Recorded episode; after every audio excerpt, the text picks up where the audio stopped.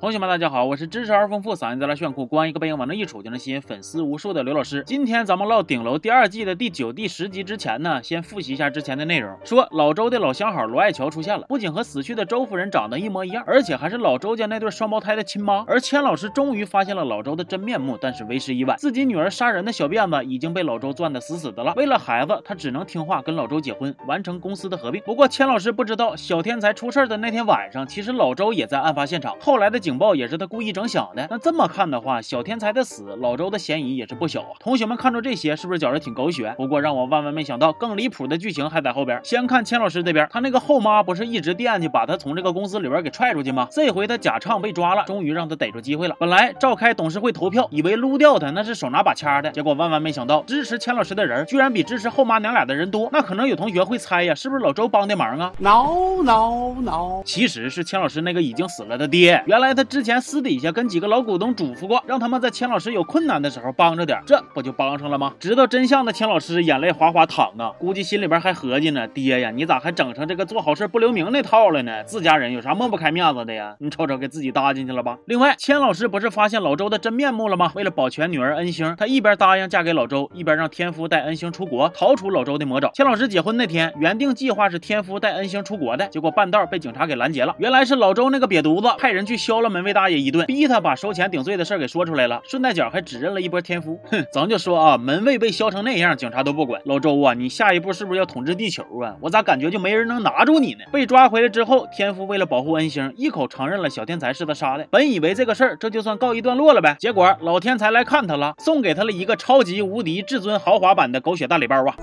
미리말하지못해서미안해자기죽인사람이자기친아빠였던걸알았어 얼마나가슴이찢어졌을까嘿嘿，没错，观众们最期待的画面出现了，小天才居然是天夫的亲生闺女。 天夫这头被打击够呛，钱老师那头也非常不好过。先是得知天夫进去了，然后又发现闺女恢复记忆了。不过母女俩在争吵的时候，恩星说了几个关键的问题：第一，他当时仅仅是划伤了小天才的肩膀子，没把奖杯插在脑袋上；第二，当时案发现场应该还有一个人，因为恩星曾经听到过一个手机铃声。那么也就是说，极有可能是现场的另外一个人杀了小天才，然后嫁祸给恩星的。那么这个人到底是谁呢？没错，就是老周。他当时在给清雅的老师打电话，想要靠作弊让自己的闺女赢大奖，但是没成功。就在这个时候，他看见落荒而逃的恩星和倒在血泊里的小天才。就像恩星所说的，他确实只是划伤了小天才的肩膀子，因为补刀的其实是老周。他杀完人以后，抹去了凶器上自己的指纹，换了身新的西装，还让手下删除了监控，造成混乱的警报是他整响的。甚至小天才当时在医院的管子也是他给拔掉的。哼，咱就说啊，这大半夜的，重症监护室，他说进就能进。当时但凡有一个护士出来拦一下子，这个剧也不至于演这么老长啊。那头千老师本来想找老周说清楚，婚虽然结了，但是未来他们还是各过各的。结果被老周拖走一顿暴打不说的，还给关进了小黑屋。按照老周的要求，钱老师从现在起不仅不能见恩星，而且每天还要为这个家当牛做马。为此，老周连家里的保姆都给辞了。那也就是说，以后的钱老师就是老周家里的厨子、保洁、水暖工啥的。说不定呢，半夜要是有打更的活呢，也得他上。为了配合他目前的身份，老周在他住的地方还提前准备了两身女仆装。不仅有女仆装，小黑屋里边还有一个摄像头。嘿呀，你好骚啊！钱老师虽然被老周控制了，但是老周的孩子们都在试图帮他逃离魔爪。为啥啥呢？因为老周的儿子西勋告诉了自己的妹妹西京一个大秘密，那就是当初周夫人很有可能就是老周整死的，而他俩现在这么干，就是为了对抗老周。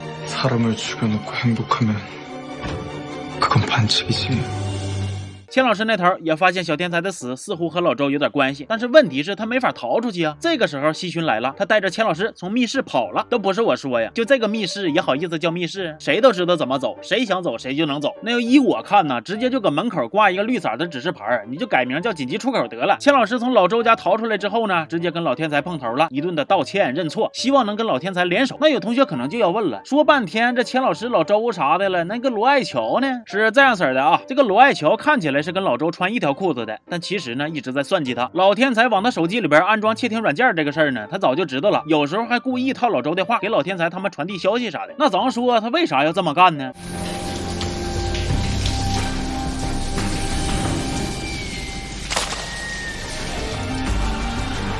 哇哇哇哇哇！周夫人是你吗？周夫人，你复活了。所以说，老周怀疑罗爱乔身份的时候，光瞅的纹身有啥用啊？你倒是用手指头蘸点透明星子蹭一蹭啊！再说了，这纹身要是一洗澡就没，一洗澡就没，那是天天有人给他画呀，还是用的纹身贴啊？那为啥就不直接纹一个同款呢？我不知道啊。另外，罗根里也开始觉得罗爱乔的身份好像并没有那么简单，因为他发现罗爱乔的包上有一个坠子，跟周夫人生前戴的项链坠很像，而这个吊坠呢，还对周夫人很重要，因为里边装着她亲生闺闺女小敏的骨灰。那为啥罗爱乔也有呢？是单纯的撞款了呀，还是说她的真实身份其实就是死去的周夫人呢？如果她是周夫人，之前死的又是谁呢？另外，还有一件让人震惊的事儿，那就是西勋接到了一个视频电话，而跟他通话的人身份非常不一般。根据我的推断，这个人似乎好像大概背不住，就是过世的小天才。那如果真是小天才的话，我建议顶楼可以直接改名叫走进科学了。这是干哈呀？到底是什么医学奇迹能把这个老天才周夫人还有小天才一个个的都给整复复活了哇？那感情只有小敏最实诚，从头死到尾，其他人都有复活甲呀？咋的？是阎王爷投资这部剧呀？能不能整点阳间的剧情啊？说实话，故事发展到现在，你就是告诉我老周其实是外星人，搞这么多事儿就是为了侵略地球，但是最终被以老天才为首的复仇者联盟打败了，我都信呐。毁灭吧，赶紧的，累了。行吧，这期就先到这儿了。我是刘老师，咱们下期见，啊。